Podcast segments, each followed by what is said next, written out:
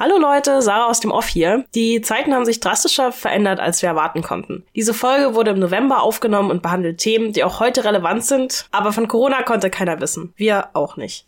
Ja, genau. In der Folge haben wir Themen behandelt wie Verschwörungstheorien und die Tatsache, dass Religion heutzutage eine geringere Rolle spielt, weil Tod weniger präsent äh, in unserem Leben ist, weil alle etwa länger ähm, leben. Und als wir diese Folge wieder bearbeitet haben, haben wir bemerkt, oha, die Zeiten haben sich sehr verändert. Aber unsere Argumentationen bleiben sind vielleicht äh, jetzt etwa relevanter geworden, weil wir bemerkt haben, nochmal verstärkt, wie viel eine gute, offene Gesprächskultur relevant für das Funktionieren unserer Demokratie ist. Deswegen schreibt uns gerne, kommentiert, was ihr denkt, was hat sich in der Zwischenzeit verändert. Und wir werden in der Beschreibung dieser Episode ganz viele Veröffentlichungen zu diesen Themen die äh, die Heinrich-Böll-Stiftung und alle anderen Landesstiftungen in dieser Zeit veröffentlicht haben. Jetzt soweit von uns aus dem Off. Viel Spaß beim Hören und bis zum nächsten Mal. Dach und Servus aus, aus zwei, zwei Freistaaten. Ich bin Sarah, die 100% deutsche, aber auch 50% sudanesische Studentin aus Halle. Und ich bin Carmen, die 100% italienische, aber auch 100% deutsche Bildungsreferentin der Pitka Kelly Stiftung. Und ihr seid bei dem Podcast Die Farbe der, der Nation gelandet. Was machen wir hier? Hier reden wir über komplizierte Themen wie Alltagsrassismus, Identität, Heimat und Integration mit einer gewissen Ironie und ganz direkt. Weil schon viele diese Themen betrachten, aber eher über die Integration der anderen reden, als über die eigene Erfahrung. So folgt uns in diese ewige Diskussion.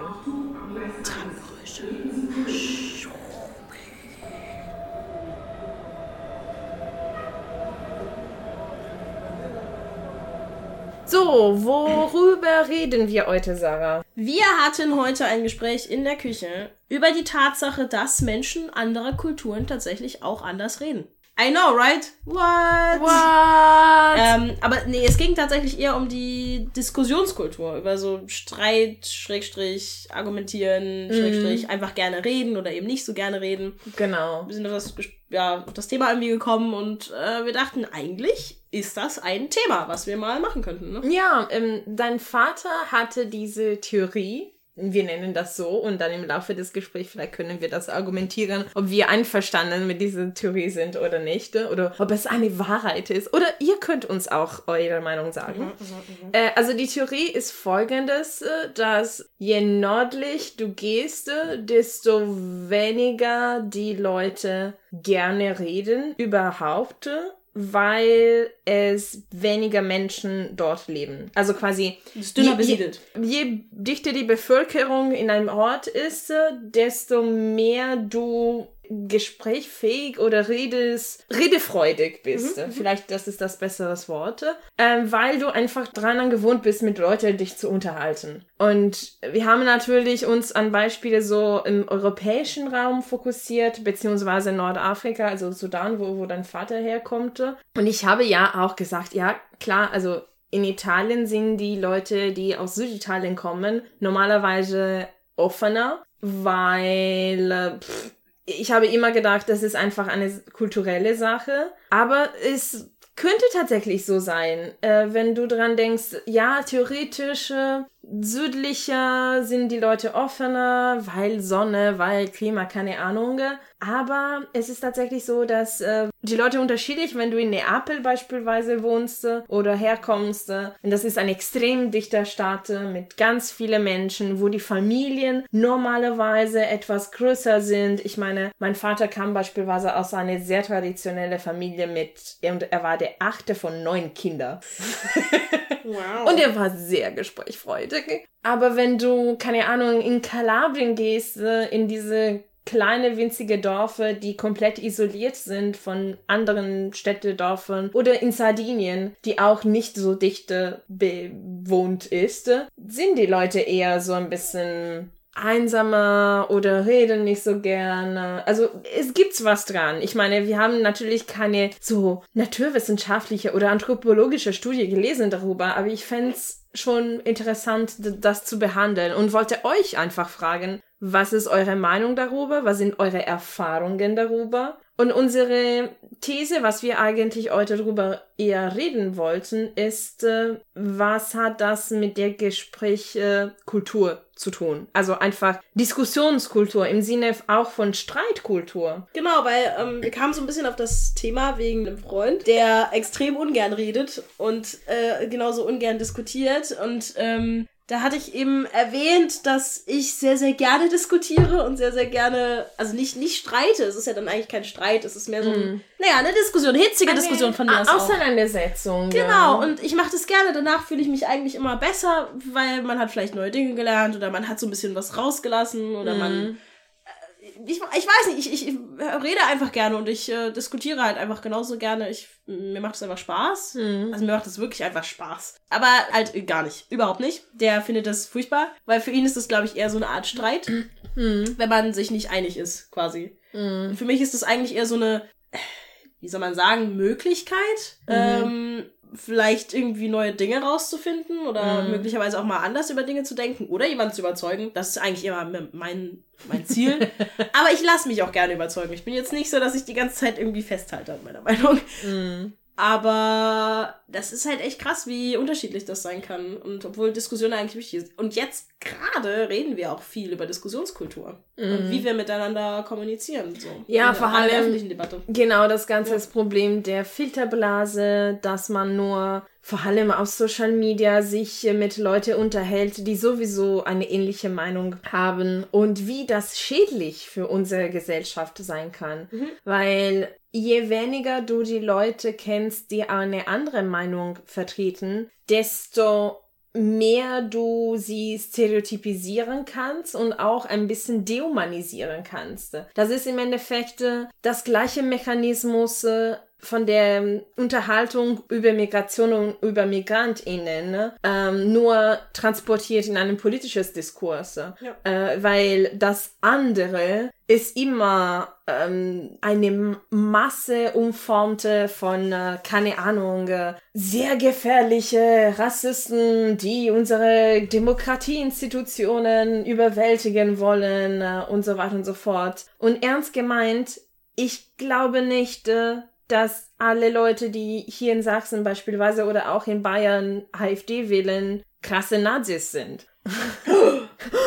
Oh Gott, mein Gott, ich dachte. Und ich vertrete nicht die Meinung, dass man mit AfD-Politiker reden soll. Das, das möchte ich schon so im Voraus sagen. Ich rede über die WählerInnen. Also über die Menschen, die nicht aktive für eine andere Partei, die wir naja, schon krass finden, sondern die Leute, die sie wählen, entweder aus Proteste oder weil sie sich nicht vertreten fühlen oder weil sie Angst von etwas haben. Und das ist natürlich keine Entschuldigung, aber es ist nur eine Einladung, den Leuten zuzuhören, weil wenn wir mit diesen Leuten nicht sprechen können oder fähig sind, das zu machen, dann werden wir sie einerseits nie überzeugen von einer anderen Idee und die Zahlen werden so hoch bleiben. Hm, obwohl ich dieses äh, Argument mit dem, wenn wir nicht mit ihnen reden, äh, weil das die Sache ist, wir versuchen sie ja schon relativ oft mit denen zu reden ähm, und deshalb ja auch das Thema Diskussionskultur, weil ich glaube, auf beiden Seiten herrscht teilweise so eine Unfähigkeit, eine Diskussion von einem Angriff zu unterscheiden, mm. weil äh, das habe ich jetzt irgendwie ganz oft also erlebt, dass äh, man sich eigentlich ja nur unterhalten möchte. Das meine ich eben mit dieser Diskussion, weil oft nehmen, also habe ich zumindest das Gefühl, Leute, die eben nicht in so einer in so einer Umgebung aufgewachsen sind wie ich, die, wo oft diskutiert wurde, eine Einladung zur Diskussion immer eher als Angriff wahrnehmen. Also das mhm. heißt, wenn ich sage, ich bin nicht deiner Meinung oder äh, irgendwie eine Form von dieser Aussage, dass es dann wahrgenommen wird als Angriff oder als du, nee.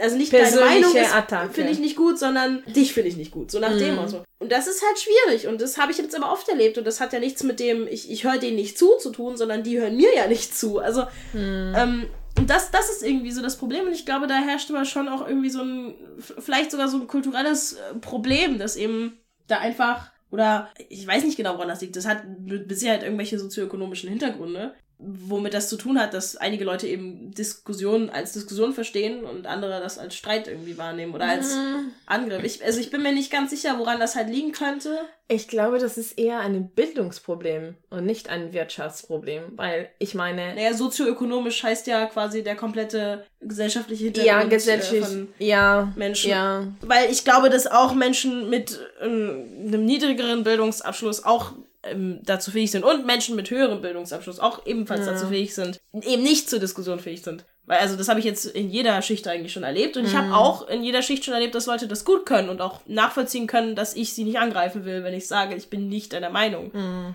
Ähm, von daher, ich, ich bin mir nicht ganz sicher, woran es liegt, aber ich habe irgendwie auch das Gefühl, es wird immer schlimmer. Ja. Also, dass Leute immer weniger unterscheiden können zwischen mhm. Angriff und Einladung quasi zur, zum Diskurs irgendwie. Und das nicht mal nur im rechten Spektrum. Ja, ja, das ist echt krass. Echt, echt krass. Ja, und da hast recht, das ist nicht nur im rechten Spektrum. Also es gibt auch, naja, ich, ich, ich möchte in, in das Thema nicht einsteigen, aber sagen wir einfach mal, dass es Leute gibt, die eine feste Meinung haben und sie werden mit dieser Meinung sterben.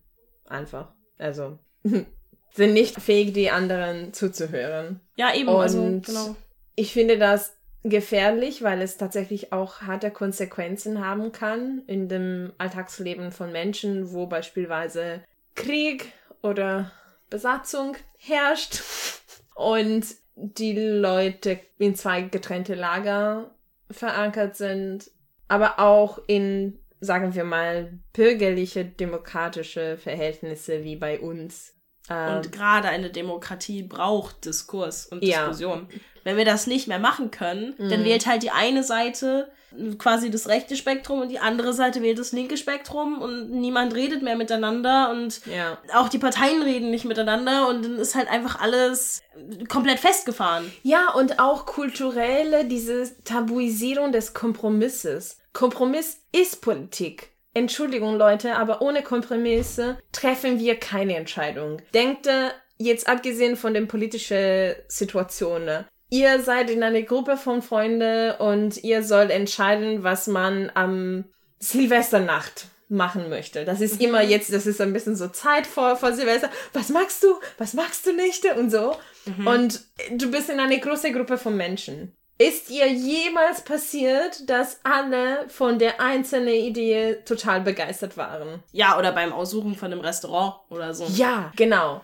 Also Kompromiss ist Alltagsleben. Ohne Kompromisse können keine Entscheidungen getroffen werden. Und alles ist Politik. Und alles ist Politik. Also ich verstehe diese Angst vor Kompromiss und Reden nicht, aber das ist ja die Kultur, in der ich gewachsen bin. Und ich finde, dass diese Situation, wo wir nicht miteinander reden können, wo Freundschaften beenden oder sich deutlich verändern wegen unterschiedlicher politischer Meinungen, wo häufiger vorkommt, dass man auch innerhalb der Familie Streitigkeiten hatte. Die sind schmerzhafte Angelegenheiten, aber zeigen dir, wie wichtig es darüber zu diskutieren, um wie wir Demokratie auch als Kultur nicht als automatisch als zugegeben wahrnehmen mhm. sollten, sondern dass es ein Prozess ist, wo jeder dabei aktiv beitragen soll. Obwohl ich an dieser Stelle auch eine ganz klare Linie ziehen muss bei Kompromiss mit menschenverachtenden oder mhm. menschenfeindlichen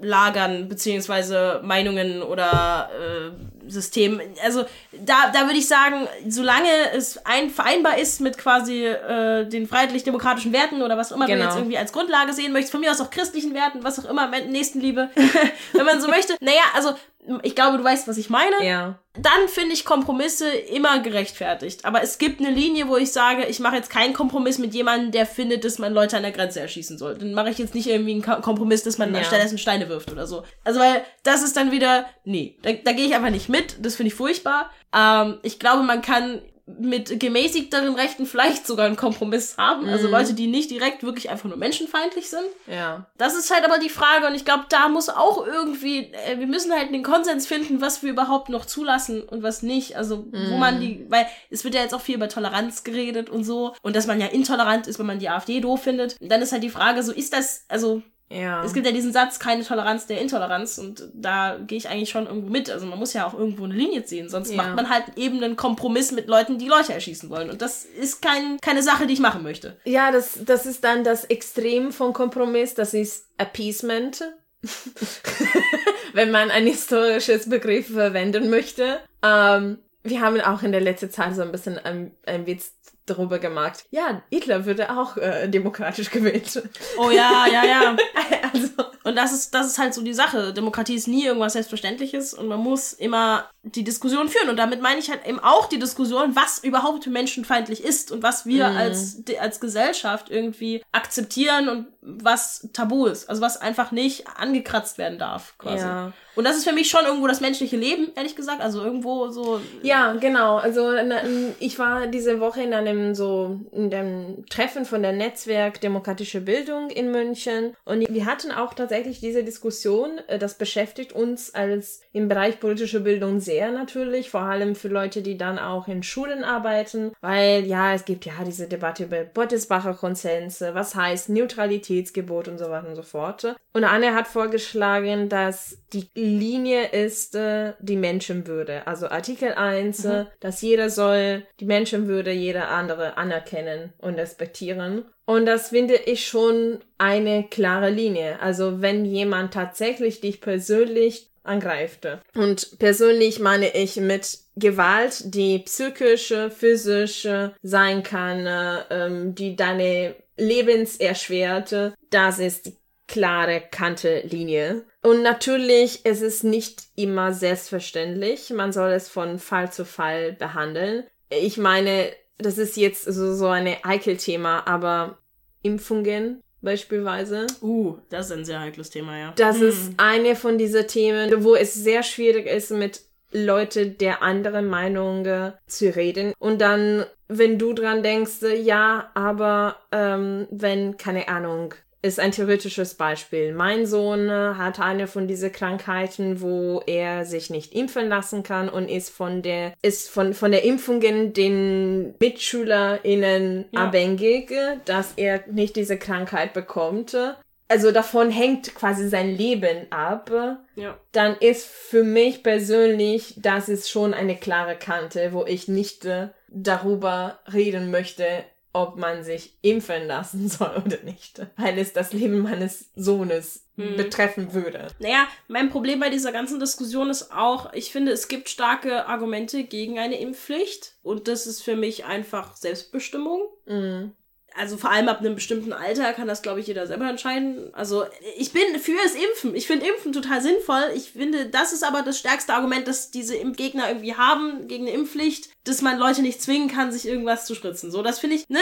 Also das wäre jetzt für mich, wenn ich auf deren Seite wäre, das stärkste Argument, was ich immer wieder irgendwie äh, sagen würde. Mein Problem ist aber, das ist nicht das Argument, was am meisten kommt, sondern halt Dinge, die schon lange wissenschaftlich widerlegt sind. Also sowas wie diese Autismus-Sache und dass da Quecksilber drin ist und was auch immer. Diese ganzen komischen Argumente, die halt, wie gesagt, schon hundertmal widerlegt wurden, die kommen ja dann. Und das finde ich irgendwie ein bisschen seltsam, weil es gibt deutlich stärkere Argumente, die die eigentlich bringen könnten Ja. die mich tatsächlich sogar eigentlich auch überzeugen würden, weil das finde ich, das finde ich noch sinnvoller, als mit sowas zu kommen. Und das ist ja auch irgendwo das Problem, weil Impfgegner sind meistens aus seltsamen Gründen gegen das Impfen.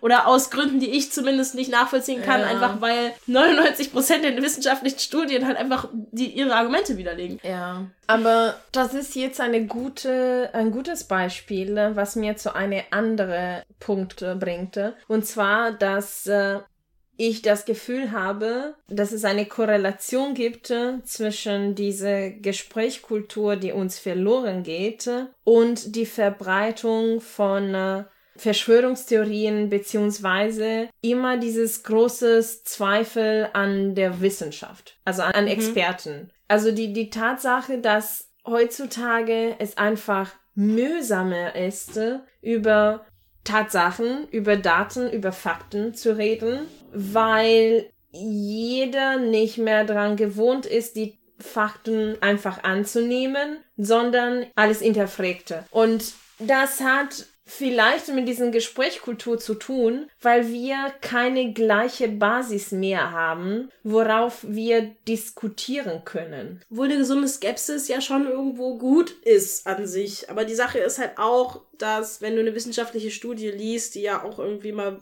reviewed ist, also die halt ja auch mm. kontrolliert wird, also Wissenschaft hat ja auch irgendwo Standards, dann kann man natürlich nicht 100% immer vertrauen. Man sollte schon auch noch eine zweite Studie lesen. Das mhm. ist eigentlich immer ganz gut, wenn man halt ne, so zwei, drei, vier, so lernt man ja auch bei wissenschaftlichen Arbeiten, dass du nicht immer ne, alles für gegeben nimmst. Aber du hast schon recht, es gibt so eine Skepsis gegenüber der Wissenschaft an sich und das ist irgendwie ein Problem. Und irgendwo wird auch immer quasi das, die Regierung dahinter vermutet, hinter allem, habe ich das Gefühl. Ja. Also, dass da irgendwie immer jemand seine Finger im Spiel hat. Überall. Und natürlich, wenn du halt alles anzweifeln kannst, suchst du dir natürlich auch selber die Sachen aus, denen du glaubst. Weil das mhm. ist ja mhm. natürlich, das ist ja ein relativ natürliches Phänomen. Wenn du halt allem nicht glaubst, mm. wenn du sagst, alles von diesen Informationen, jede kann falsch sein, jede, kann, jede ist gleich falsch quasi, mm. dann suche ich mir ja die aus, denen ich am ehesten glaube. Und das ja. ist dann immer das, was am ehesten mit meinem Weltbild korreliert. Mm.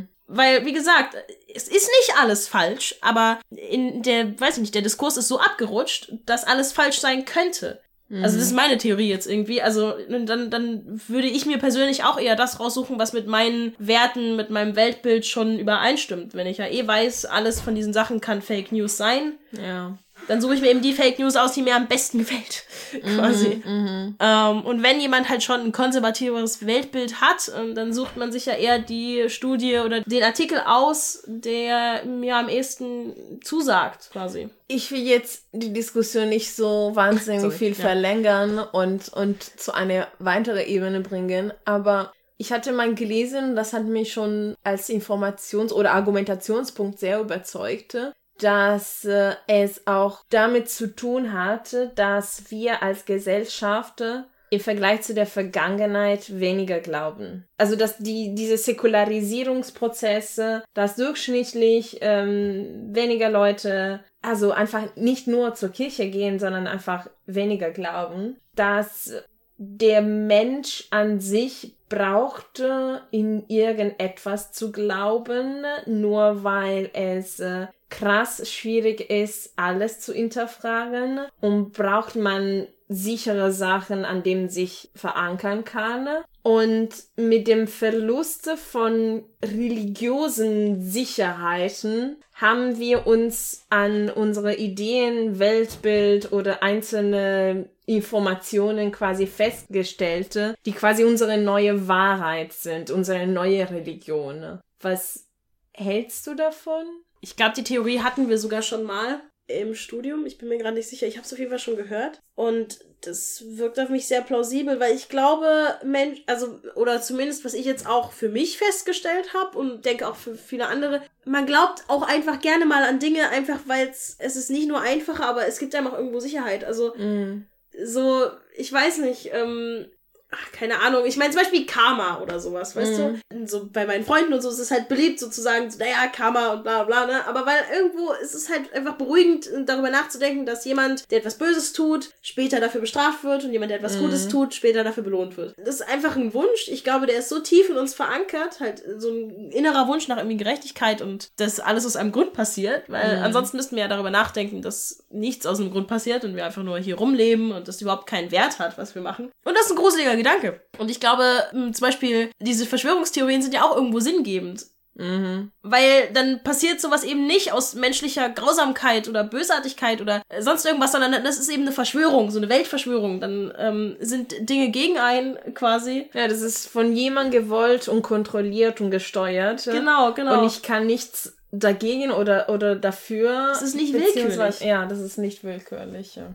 Man, man möchte eben nicht daran glauben, dass Menschen komplett sinnlos gestorben sind, zum Beispiel bei einem Attentat oder sowas, ja. sondern dass das irgendwie, auch, wenn auch einen komischen Grund, aber irgendeinen Grund hat. Und ich glaube, das mhm. ist was sehr Menschliches. Es ist halt trotzdem nicht hilfreich, aber da gehe ich voll mit dir mit. Also ich würde sagen, das ist absolut so. Das Problem ist aber, wie lösen wir das? Weil wir können ja nicht einfach wieder zurückgehen genau. zu einer Zeit, wo eben Religion komplett unser Leben bestimmt hat. Ja, ja, ja. Das geht eben nicht.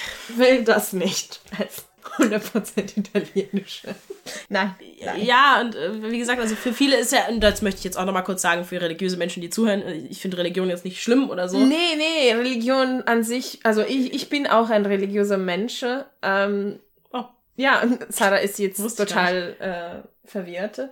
Ich bin ein religiöser Mensch, aber ich mag Kirche als Institution nicht. Ah, okay. Ja, aber gut, mit italienischen. Also ich, ich, ich finde, ich finde, ja. also für mich, also meine persönliche Idee von Religion ist etwas, was sehr persönlich ist mhm. und auch privat erlebt werden soll. Genau. Ja, und ich meine, wie gesagt, es kann ja mal viel Halt geben und ich glaube, mhm. jeder braucht irgendeinen Halt. Den, also ob das jetzt Religion ist oder irgendwas anderes. Mhm. Ich meine, zum Beispiel viele Leute, die zum Beispiel ins, ins Fitnessstudio gehen oder so, haben ja auch irgendwie, das ist so deren Hals und da glauben die halt voll dran. Das ist halt so deren, deren Sache. Sorry, das, das ist jetzt ein blöder Vergleich vielleicht, aber irgendwie äh, ist mir das aufgefallen bei so Fitti-Gängern, dass sie halt irgendwie an den Bizeps glauben quasi.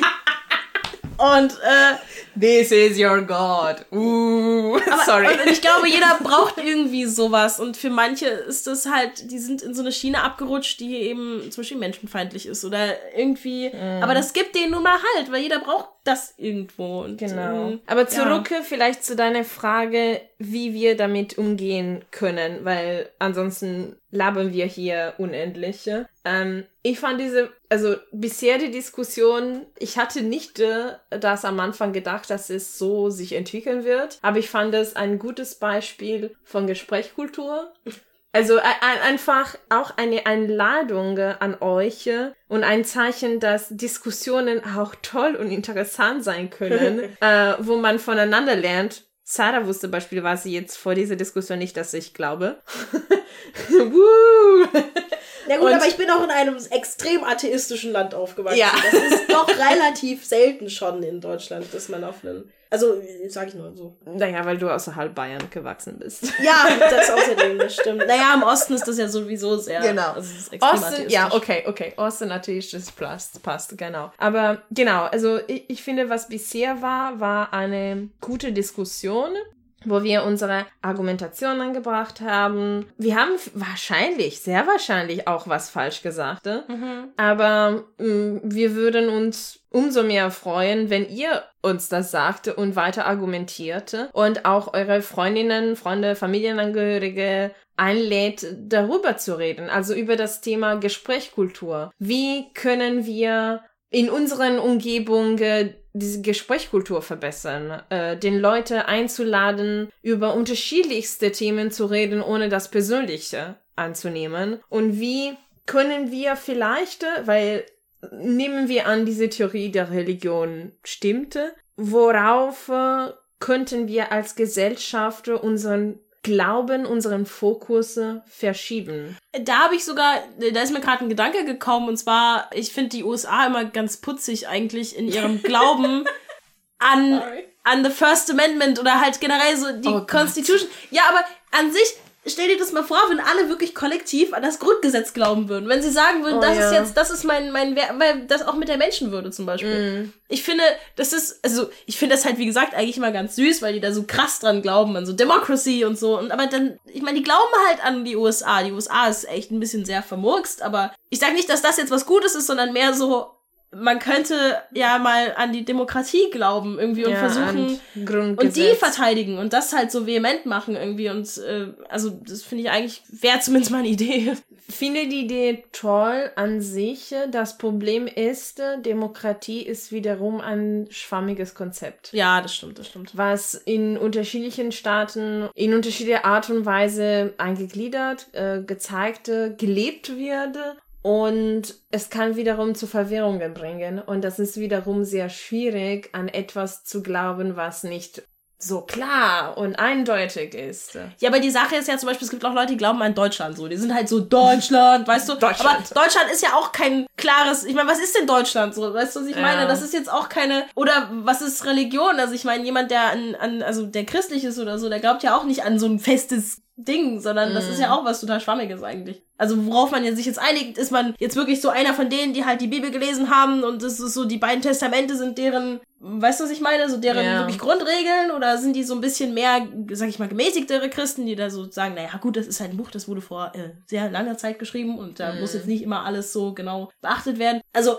das ist halt wieder so eine Sache. Ich meine, alles ist irgendwie schwammig, woran wir glauben. Ja. Und ich meine, bei Verschwörungstheoretikern, die glauben eh an äh, sehr, sehr schwammige Dinge. Aber ja, ich wollte dir jetzt auch gar nicht wieder so krass Nee, widersprechen, aber nee, finde mir ich, so ein Gedanke gekommen. Das ist ein guter Argumentationspunkt. Hast du recht. Ja. Ja, vielleicht einfach, wir können euch fragen. Was ist eure Meinung? Ähm, was sollten wir glauben, Kollektive? Oder auf welche Basis können wir unsere Gesprächskultur verändern? Weil auch so einen klassischen fast kitschiges Aufrufen auf äh, den anderen zu hören, die, wie heißt es auf Deutsch, die oh, turn the other cheek. Turn the ähm, other cheek. Ja, die andere Wange hinhalten, aber ich glaube, das haben wir nicht so richtig, oder? Das? Ja. Also Ja. einfach quasi, dass das, ja, so den anderen zuzuhören, wenn der andere wiederum dich nicht zuhört, bringt auch nichts. Ja, ja. Weil dann sind wir quasi, wir als Leute, die bewusst mit dieser neue toxische Gesprächskultur umgehen möchten, dann die Guten und sind aber gleichzeitig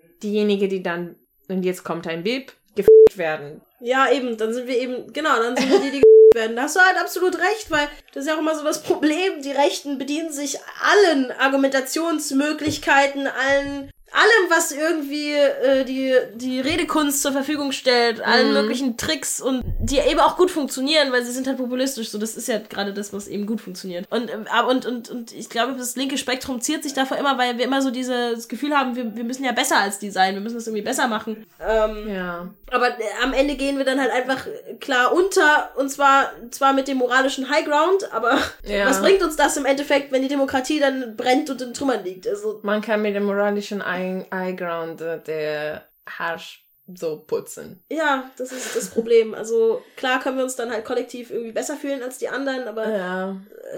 br bringt das wirklich was? Die Frage. Ja. Das Einzige, was mir auffällt, was in manche so politische Strömungen gut funktioniert hat, aber ich finde als Person bringt auch viel weiter, ist äh, alles, was diese so rechten oder Verschwörungstheorie-Strömungen gemeinsam haben, ist eine sehr negative Weltanschauung. Also quasi eine panische Angstverbreitung gegenüber etwas, was man nicht kontrollieren kann äh, und von anderen bedient ist.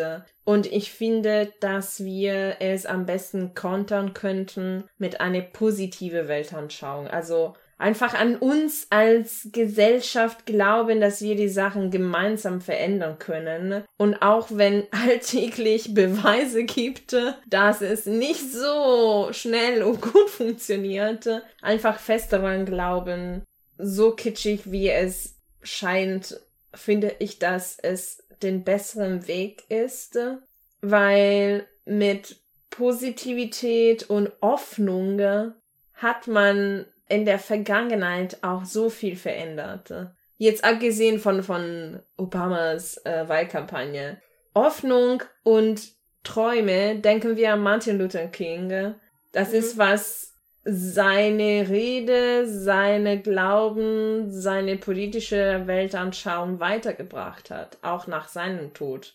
Es ist einfacher und tut dich gut, mehr in Träume und positive Weltanschauungen zu glauben, als ständig Angst von etwas zu haben. Ja, das stimmt. Ich meine, das, das haben wir denen auch so ein bisschen voraus. Und die Sache ist ja auch, dass äh, Lösungsstrategien von dem rechten Spektrum meistens auch darin liegen, zurückzugehen. Hm. zu irgendeinem Urzustand, der nie existiert Mhm. hat. Äh, damals, als die Flüchtlinge noch nicht da waren, oder damals, als die Gastarbeiter noch nicht da waren, oder damals, als, weiß ich nicht, die Germanen noch nicht da waren. ähm, und äh, Damals, als es in diesem Land nur Wald gab. genau.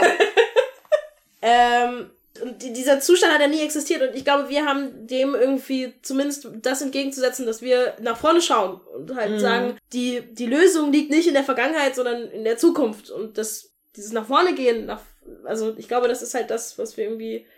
Äh, ja, ich also, meine, ich so viele Menschen haben in der Vergangenheit auch an das Christentum geglaubt, mit der Hoffnung auf ein Paradies weil man ständig sich auseinandergesetzt hat, was passiert nach meinem Tod, weil der Tod auch sehr präsent war. Und heutzutage ist der Tod so weit weg von uns, weil wir immer länger leben, dass es anstrengender geworden ist, so quasi für das Paradies zu streben. Mhm. Und ich finde, wir sollten eher für das Paradies hier auf die Erde streben, jeden Tag und auch für die Zukunft unserer Kinder, Freunde, Familienangehörige, alles Mögliches. Weil, ja, also das, das ist doch eine gute Motivation. Also streben wir für das Paradies auf dieser Erde, wo wir miteinander reden können und streiten können, ohne uns zu hassen. und es persönlich anzunehmen. Das ist so ein super Fazit. Also da würde ich auch an der Stelle äh, sagen, oder? Das, ja. Naja, was soll ich meine, positiver wird's nicht. Genau, positiver wird's nicht. Wir können vielleicht äh, uns unterhalten, wie das dieses Paradies aussehen sollte, ob mit Einhörnchen, mit Pinke und keine Ahnung, ähm, wenn da. Ich wäre schon zufrieden damit, wenn wir nicht alle unter Wasser stehen, ehrlich gesagt. Oh ja. Das wäre schon ganz Ich nett. denke an euch, Leute aus Venedig. ja. ja. Lol, ja. Äh, ja, Holland wäre nett, wenn das da ist, äh, noch später. Also nicht komplett untergeht, ja. Ja, ich meine die Niederlande. Oh Gott, jetzt habe ich wieder Holland gesagt, das soll man ja eigentlich ah, sagen. Ist in Ordnung. Sagst du jetzt als Italienerin? Ist okay. It's okay, nobody cares. Oh. Sind nicht genug Leute, sich zu ärgern. Alter, okay. Ähm, ja, aber gut, Fazit. Äh, ich ich fände es schön, wenn Niederlande bleiben würde. Ich mag das Land voll gerne. Und äh, Venedig wollte ich auch schon immer mal sehen. Ja, okay, sehr schön. Gut, dann das war's für diese Folge. Folgt die Farbe der Nation auf Instagram. Wir haben unser Account FDN der Podcast. Wenn ihr das noch nicht abonniert habt, was macht ihr jetzt? Ja, was, was soll das? Hallo? Was soll das? Hey. Ladet euch sofort Instagram runter. Nur für uns. Äh, nee. Ja.